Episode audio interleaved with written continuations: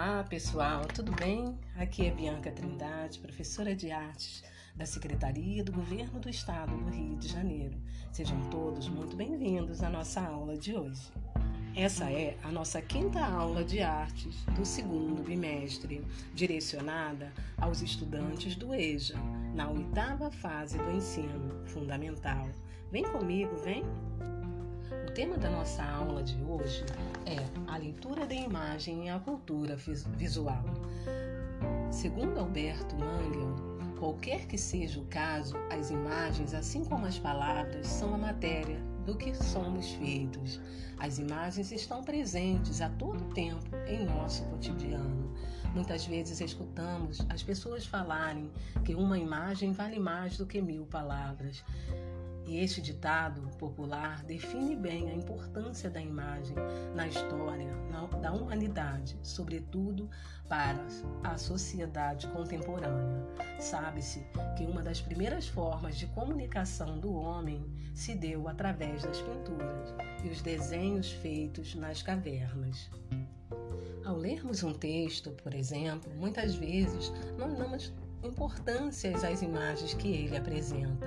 Ao contrário do que pensamos, essas não são meramente ilustrativas, pois trazem informações importantes acerca do assunto abordado. Na verdade, a leitura de imagem fazem parte das nossas vidas. Quando olhamos um quadro, tentamos imaginar o que o pintor retratou ali.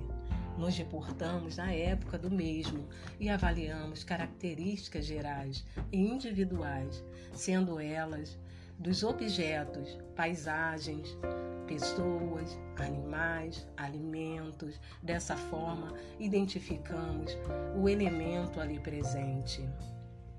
E apesar deles estarem estáticos, imaginamos muitas das vezes até mesmo o que eles estão conversando, o que eles estão fazendo. Nesse sentido, podemos perceber que as imagens por muito tempo tiveram o objetivo de reproduzir a realidade, muitas vezes quase se confundindo, fazendo com que o observador não tenha muito claro que as imagens são apenas representações dos objetos que nos cercam. Se observarmos, por exemplo, uma imagem da estética expressionista, pode ser identificada em variados tipos de expressões artísticas.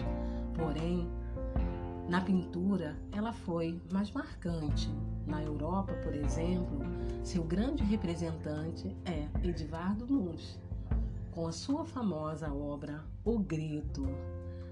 No Brasil, pintores modernistas como Cândido Portinari e Tarsila do Amaral também produziram obras de influências expressionistas. Portanto, as imagens passaram a ser narrativa do mundo, estabelecendo diálogos com o mundo e não apenas representações dele. O conceito imagens de referências aqui é entendido como um ponto de vista de imagens que constitui um repertório visual a partir das mídias sociais.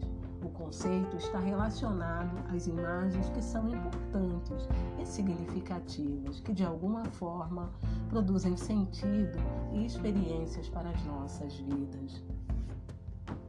Portanto, as imagens passaram a ser narrativas do mundo, estabelecendo diálogos com o mundo e não apenas representações desse mundo. Os conceitos, imagens de referência, aqui é entendido no ponto de vista de imagem que constituem os repertórios visuais a partir de mídias sociais. O conceito está relacionado às imagens que são importantes e significativas, de, de alguma forma, produzem sentidos e experiências para as nossas vidas cotidianas. Por exemplo, a imagem de cantores, de atores, atrizes de seriados e de novelas, os personagens e super-heróis de filmes, desenhos animados, as histórias em quadrinhos, como memes, como os mangás, e as celebridades que circulam no Facebook, no Twitter, em sites, blog, YouTube, entre outros. São imagens referências. Vocês perceberam? Como leitura de imagens é importante? Não só para a arte, mas para a vida.